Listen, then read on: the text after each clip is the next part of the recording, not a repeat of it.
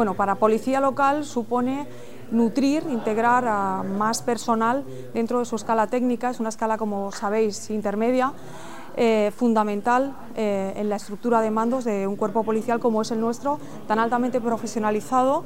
y con una labor tan ingente en una sociedad que es muy cercana, a la que nosotros eh, integramos y, queremos seguir trabajando en esa integración, porque esa cercanía en el fondo nos da bueno, pues la posibilidad de trabajar bien como estamos haciéndolo, pero es absolutamente necesario bueno, pues contar con una estructura de mandos bien integrada, bien formada y en el día de hoy de alguna manera eh, era una asignatura pendiente también eh, la incorporación a, esta escala, es decir, a esa escala de mandos de personal eh, mujeres,